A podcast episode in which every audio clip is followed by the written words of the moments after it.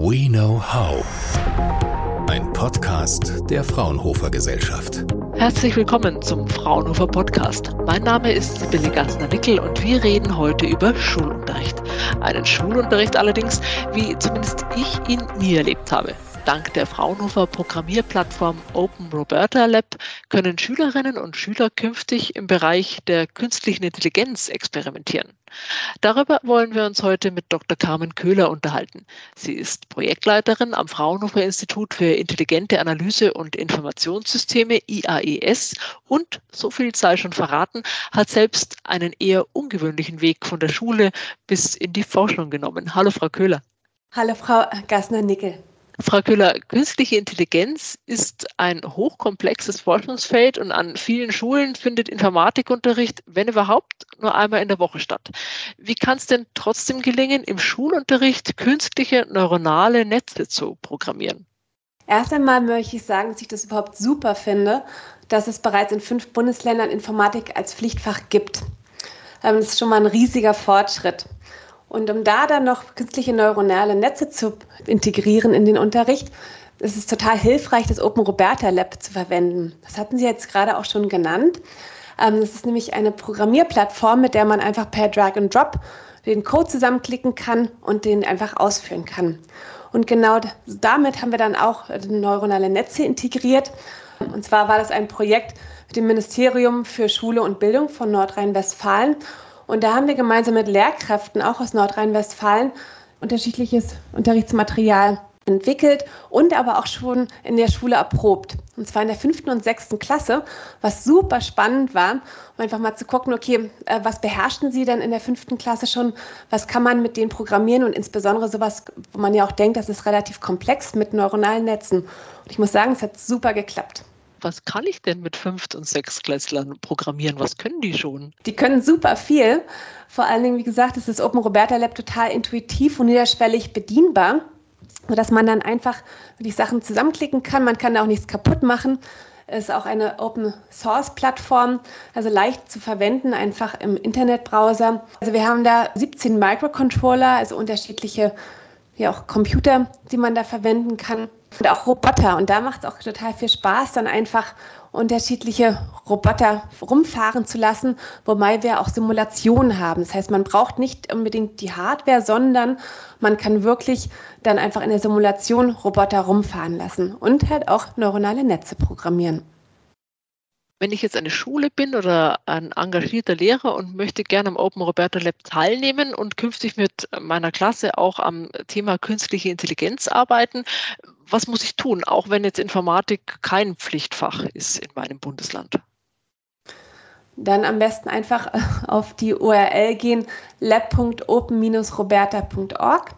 Und unter dieser URL findet man nämlich auch ganz viel Lern- und Lehrmaterialien und unter anderem haben wir auch unterschiedliche Projekte, wo wir konkret dann auch Lern- und Lehrmaterialien umsonst zur Verfügung stellen für die Lehrkräfte. Da haben wir auch Projekte, die zum Beispiel AI for Schools heißen, wo wir insbesondere auch an Schulen gehen und da die Schüler und Schülerinnen unterrichten im Bereich künstliche Intelligenz. Aber wir haben auch ein AI for Teacher, wo wir dann wirklich die Lehrkräfte mitnehmen und die, denen zeigen, was kann man alles Spannendes mit den Schülerinnen und Schülern machen, wie kann man den Einstieg dafür gestalten, ja, was gibt es für spannende Tools.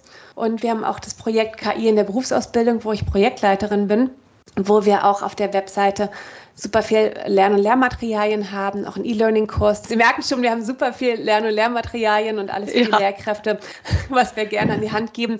Aber ansonsten gerne melden und äh, ich glaube, wir stellen eh die ganzen Links zur Verfügung. Einfach mal durchklicken und das ganze Material anschauen. Genau, die Links haben wir dann in den Show Notes auch zur Verfügung gestellt.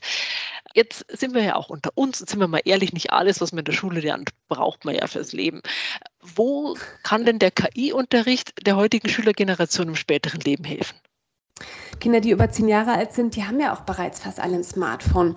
Und dementsprechend verwenden sie bereits KI-Applikationen. Und sei es dann fürs spätere berufliche Leben, aber auch fürs private Leben einfach. Es ist unheimlich wichtig zu verstehen, was passiert denn hier überhaupt? Was passiert denn, wenn ich Social Media verwende und da einen Filter anschalte und der dann irgendwie mein Gesicht verändert? Und äh, genau da ist es total spannend, einfach zu verstehen, das ist keine, keine Black Magic, sondern es sind einfach Algorithmen, die man hier verwendet. Und diese KI-Algorithmen sind einfach Werkzeuge. Und die dienen uns, um Dinge zu automatisieren und unser Leben leichter zu machen. Und deshalb ist es super wichtig, dass wir genau früh Zugang zu diesen Werkzeugen diesen Kindern äh, bieten und dafür auch dann mentale Hürden schon ganz früh abbauen können oder gar nicht erst entstehen lassen. Und es sind ja auch manchmal diese vermeintlich kleinen Impulse, die sich dann entscheidend auswirken auf den Lebensweg und den Bildungsweg eines jungen Menschen. Und Sie haben ja im Vorgespräch verraten, dass Sie da selbst das beste Beispiel dafür sind. Was war denn bei Ihnen so ein Impuls, der eine andere Richtung gegeben hat?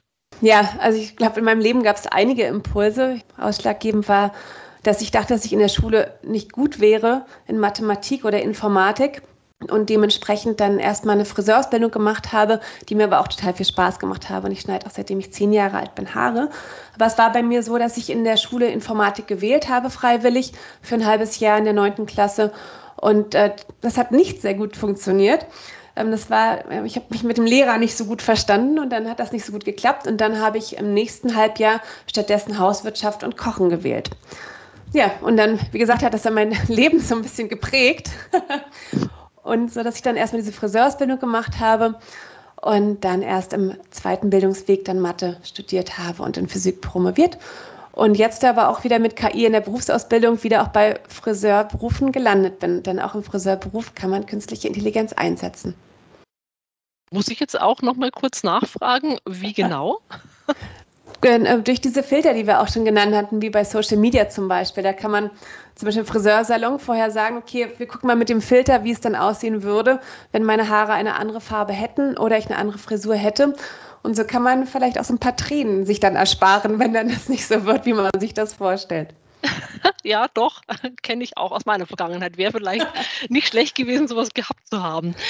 Was würden Sie denn mit all Ihrer Erfahrung einem Sechsklässler, Siebtklässler mitgeben, der aktuell in der Schule ist, sich einmal in der Woche in Informatikunterricht schleppt und hofft, dass die Stunde möglichst bald vorbei ist?